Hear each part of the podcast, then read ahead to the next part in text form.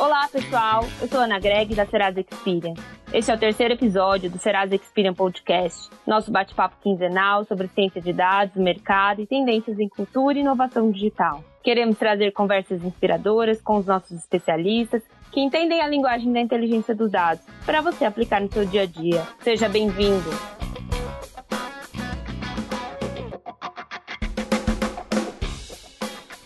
O ano de 2020 tem sido desafiador em todos os sentidos.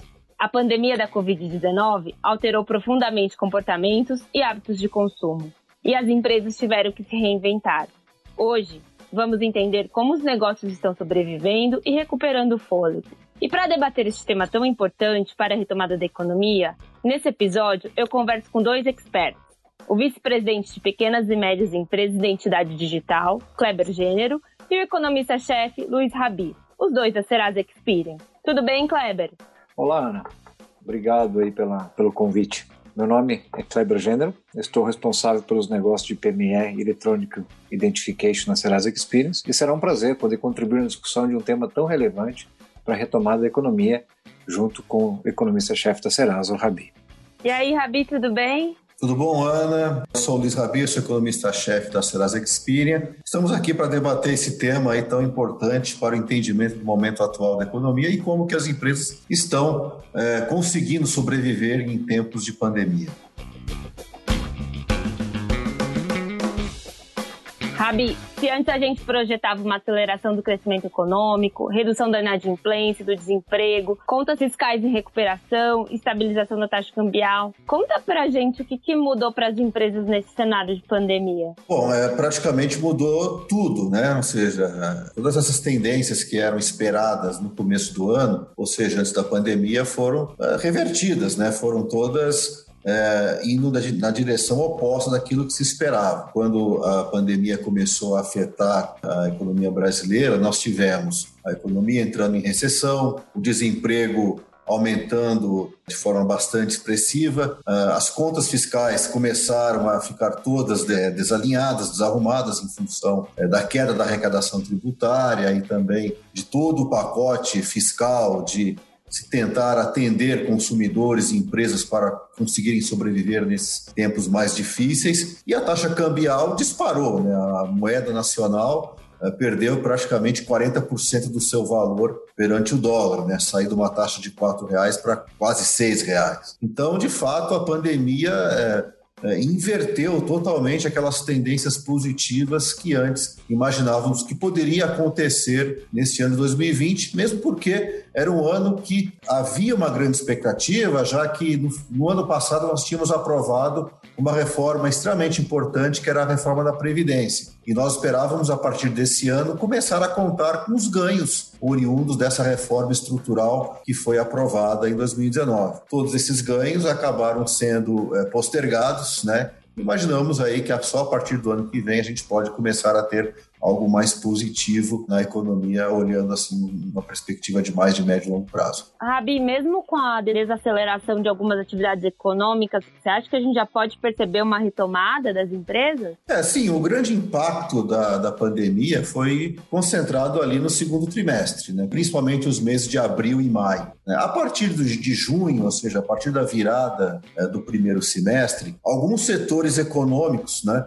movidos aí por alguns fatores né, ligados ao próprio ingresso do auxílio emergencial, é, a própria redução das taxas de juros e até a própria mudança do comportamento ou do padrão de consumo do brasileiro, começaram a sair né, do buraco, ou seja, começaram a ter aí uma atividade econômica mais, mais positiva. Né? Por exemplo, setores de móveis e eletroeletrônicos. Né? As pessoas, muitas delas tendo que trabalhar em casa, nos chamados home office, tiveram que readaptar as suas condições domésticas de trabalho. Então, é, adquiriram é, móveis é, mais adequados para ficar sentados durante várias horas, adquiriram computadores né, mais, mais modernos, mais potentes, smartphones também é, mais eficazes para se desenvolver atividades profissionais é, remotamente. E toda aquela parte de lazer, né, que antes era um lazer externo, né, principalmente aí bares, restaurantes, cinemas, teatros, foi substituído pelo lazer doméstico, né? basicamente assistir televisão, séries, é, é, enfim. Então, as pessoas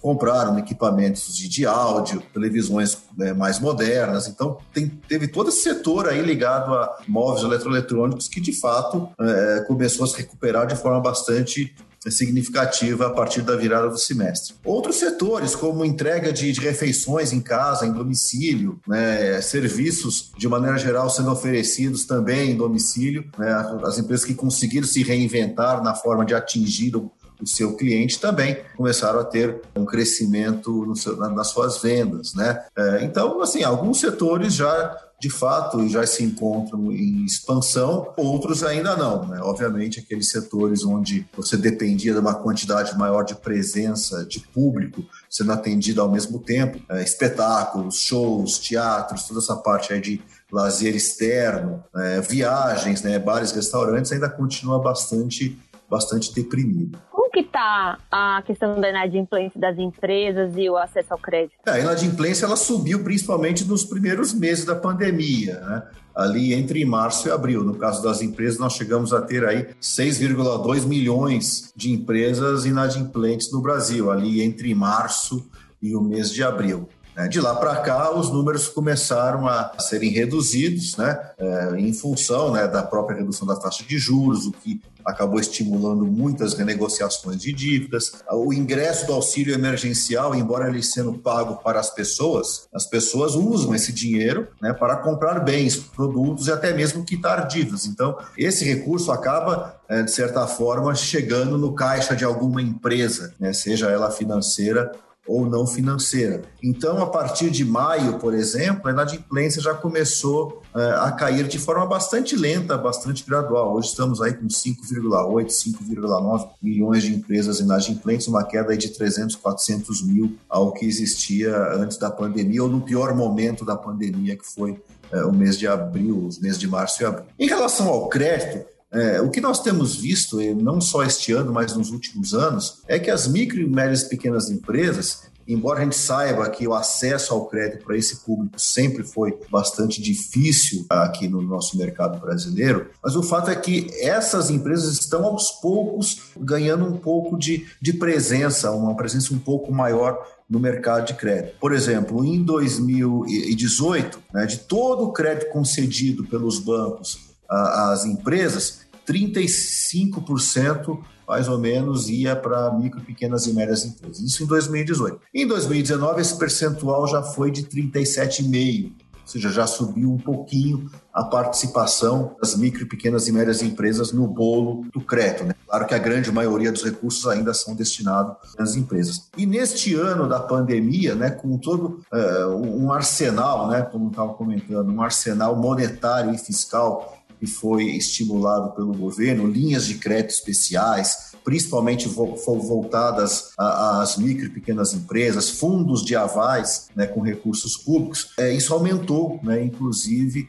a, a participação das micro e pequenas empresas no mercado de crédito. Né, o último dado aí divulgado pelo Banco Central mostra que 40% né, do, do, dos recursos que estão emprestados às empresas hoje pelo sistema financeiro é, estão na mão das micro, pequenas é, e médias empresas. Então, a cada ano que passa, esse é um mercado que cresce, que vai crescendo. Né, o acesso ainda é difícil, ou seja, nós estamos falando de algo que ainda não é nem 50% do, do total dos recursos que são oferecidos pelos bancos, mas aos poucos esse mercado vem galgando é, espaço, vem ganhando terreno, né? E nesse ano da, da pandemia, com esses estímulos oficiais, né, ele acabou subindo um pouquinho mais. E o que, que a gente pode esperar no futuro próximo? É, assim, no curto prazo, essa tendência de recuperação da economia desses setores, né, a tendência é de continuidade, ou seja, o auxílio emergencial, que é uma grande ferramenta aí dessa recuperação, ele continua vigorando pelo menos até o final deste ano. As taxas de juros em níveis historicamente baixos, o próprio Banco Central, em sua última reunião, confirmou que não vai mexer nessa taxa durante um bom tempo,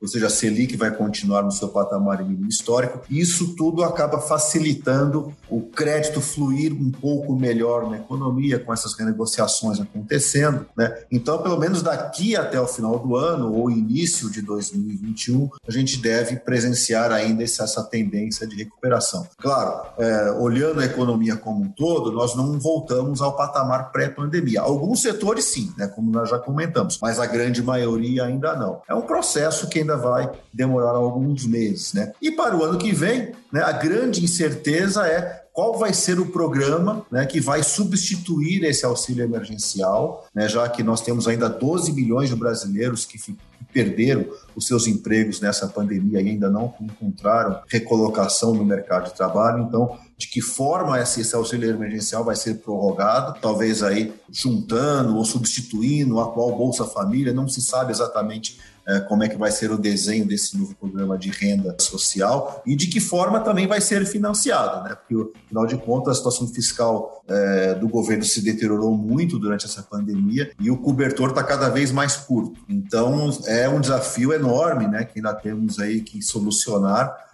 daqui até o final do ano. O orçamento tem que ser votado aí até o dia 31 de dezembro, o orçamento da União para o ano que vem.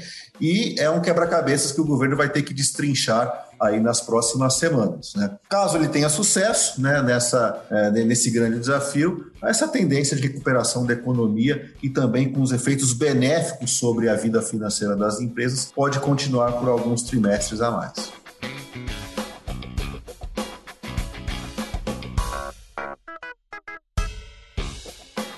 Kleber, como que as PMEs conseguiram atravessar esse período mais difícil e o que foi mais importante para que elas conseguissem se manter no jogo? Sem dúvida, manter a operação rodando aí foi o principal desafio que os empreendedores e das pequenas e médias empresas precisaram enfrentar aí nesse momento aí de incerteza e distanciamento social. E como o Rabi mencionou, a criação das linhas de crédito especiais das empresas, as reduções de alíquotas tributárias, a prorrogação de recolhimentos fiscais e a própria criação do auxílio emergencial foi fundamental para isso. E as PMEs, sem dúvida nenhuma, foram as principais beneficiadas nesse sentido. O Banco Central, acho que o Rabi também comentou isso, mas o Banco Central de março a agosto desse ano, ofereceu 14% na expansão do crédito. E as micro e pequenas empresas, a alta foi de 18%, foi maior que das grandes empresas. Porque certamente essas empresas sofrem mais com, com relação ao dia a dia, porque elas precisam do dinheiro para fazer os pagamentos das contas do mês. Elas não têm um grande planejamento financeiro como as grandes empresas. Né? E quais dicas você daria para os negócios ganharem mais fôlego? Então, manter a operação rodando foi o principal desafio que os empreendedores precisaram superar no momento de incerteza e de distanciamento social. Né? O Rabi comentou, e o Banco Central, de março a agosto, o total de crédito oferecido cresceu 14%. Para as micro e pequenas empresas, esse crescimento foi de 18,5%, muito maior que das grandes empresas. Então, as dicas ali que a gente sempre dá é ter o fluxo de caixa como aliado é fundamental. Problemas de fluxo de caixa impactam mais rapidamente as pequenas empresas, porque elas costumam usar as receitas geradas no mês para o pagamento de salários e fornecedores. E muitas não possuem fôlego suficiente para a receita do mês. Evitar a inadimplência ajuda muito nesse processo. Para quem oferece crédito e vendas a prazo, a recomendação é avaliar melhor o risco para diminuir as chances de não ter o pagamento. Adequar a política de crédito à nova realidade, ainda que temporariamente, avaliando limites, prazos e condições. Pensar fora da caixa e criar oportunidade. Manter o negócio funcionando mesmo atuando remotamente, com funcionários produzindo na medida do possível e fornecedores entregando até que a situação volte ao controle. Pensar fora da caixa e criar oportunidade. A queda na receita pode ser amenizada com adequação à demanda, com promoções e reduções dos estoques, principalmente no caso de produtos perecíveis. Considere, por exemplo, o cenário de evitar gastar mais do que necessário na hora de comprar itens para a produção. Use a tecnologia a seu favor. Utilize redes sociais para divulgar o negócio na região. Todas as ferramentas podem auxiliar a ampliação e manutenção da carteira de clientes, com atenção especial para a prospecção de mercados ainda não explorados. Adote novas estratégias para continuar a vender. Crie estratégias para agregar ainda mais valor para os clientes, como adicionar benefícios que não impactem financeiramente o negócio, como, por exemplo, um cartão fidelidade. Pense em agrupar produtos ou serviços, renegocie as dívidas e fique atento às fraudes, é muito importante. São as principais dicas que eu consigo comentar com vocês nesse momento, pessoal. A gente ainda né, observa, apesar da da queda, da inadimplência, ainda um alto índice, né? Principalmente nas PMEs. É, Kleber, qual que seria o melhor caminho para diminuir essas perdas ou aumentar as vendas? Dentro desse cenário turbulento, é importante contar com um processo simples e efetivo de cobrança. E a Serasa Experience tem ferramentas para ajudar os parceiros nesse momento. Nossa ferramenta de cobrança para que vocês tenham uma ideia, ela consegue ter uma taxa de recuperação de 50% nos primeiros 30 dias. Apesar da inadimplência ter diminuído, acho que o Rabi comentou que ela veio de 5,8 milhões no início da pandemia para 5,5 milhões de reais é, dentro das pequenas e médias empresas, ainda é muito alta. E certamente fazer uma recuperação desse crédito é uma forma de auxiliar no que a gente comentou na entrada de dinheiro e na manutenção do fluxo de caixa. Então, tendo esse processo na mão é fundamental. E a gente até mesmo viu, né, durante essa pandemia, né, um aumento aí por parte dos brasileiros, né, sobre empreendedorismo, educação financeira. O que, que você pode dizer, né? O que essa pandemia pode trazer de lição para esses empreendedores? Ah, ficou muito claro a importância da educação financeira, né? a necessidade também de a gente ter uma reserva financeira, de entender realmente como, como estão as finanças da empresa. Né? A separação do pessoal da profissional é muito comum ainda nas pequenas e médias empresas, você ter o mesmo caixa, tanto para a vida pessoal quanto para a vida da empresa. E isso, isso é ineficiente sob o ponto de vista de gestão. Então, é importante fazer essa separação. O investimento na evolução dessa gestão, na educação, se mostra essencial para o futuro e para a sustentabilidade do negócio. Outra coisa muito importante foi a necessidade de se pensar uma estratégia de digital para as empresas. Muitas conseguiram sobreviver com uma mudança e uma adaptação rápida da saída da venda física para a venda digital. Isso veio para ficar. Apostar na inovação, dividir experiências, né? Então acho que isso é de suma importância e ficou e veio para ficar nesse que chamam aí novo normal, né? E mesmo quando a gente tiver a vacina e a retomada das atividades, quais as mudanças que esse período é, devem ocasionar no modo como as PMEs lidam com crédito e novos investimentos? Tem muito se falado nisso. O que, que vai acontecer no futuro? Essa é uma pergunta aí de um milhão de dólares, para falar a verdade. Né? Mas o que é fato é que na empresa, nas empresas no pós-pandemia terão que se acostumar a um ambiente de negócio aí cada vez mais competitivo e incerto, né? chamado mundo VUCA, né? Acho que está cada vez mais a necessidade de adaptação e de flexibilidade das empresas se mostrou extremamente necessário e veio para ficar. Olhando para frente, o que projetamos é que mesmo após o controle da pandemia, a sociedade jamais se comportará da mesma forma. Acho que isso tá, tão, todos estão vendo. Do ponto de vista das empresas, essa experiência transformará a forma como gerenciam riscos, como mudará os modelos de negócio e alguns de forma definitiva. Tem algumas empresas que foram para o digital e não pretendem, por exemplo, não voltar. Ficou comprovado que o crédito, por exemplo, é um elemento essencial para que possamos superar a atual crise econômica. A gente falou na resposta anterior da importância de você ter o fluxo de caixa seu aliado, de você ter o crédito para poder fazer a, a, sobreviver durante esse período. Então, o crédito é ele que vai nos ajudar a recolocar o país na sua rota de crescimento e a sustentar a geração de emprego e renda. Ou seja, ele é fundamental para a retomada do crescimento econômico que o Brasil tanto precisa. As PMEs terão que atrair e reter clientes do, do mundo em transição, manter as finanças em dias, melhorar a presença online e pensar estratégias de marketing.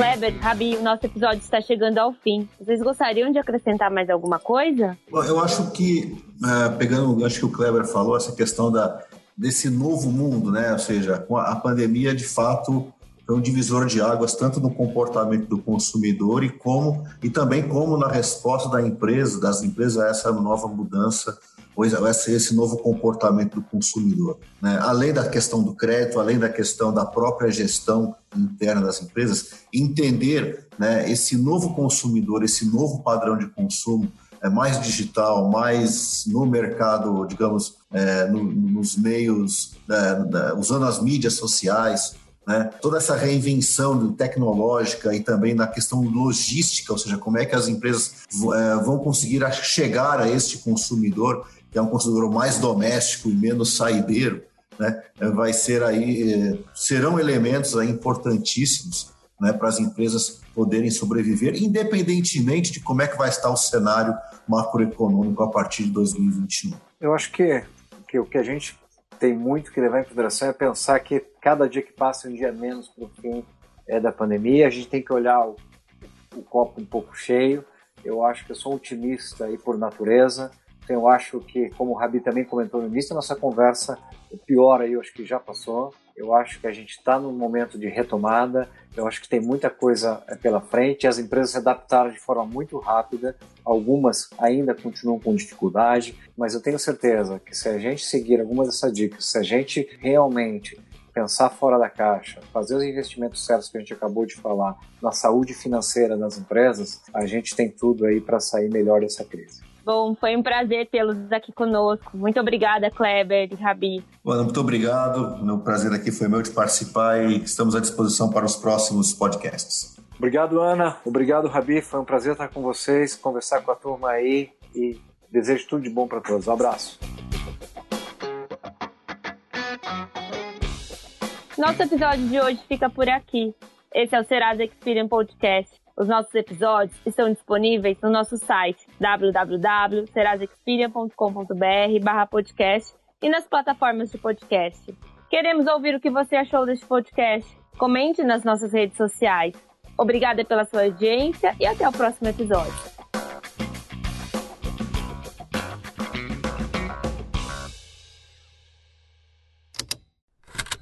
Esse programa foi produzido pela Estalo Podcasts.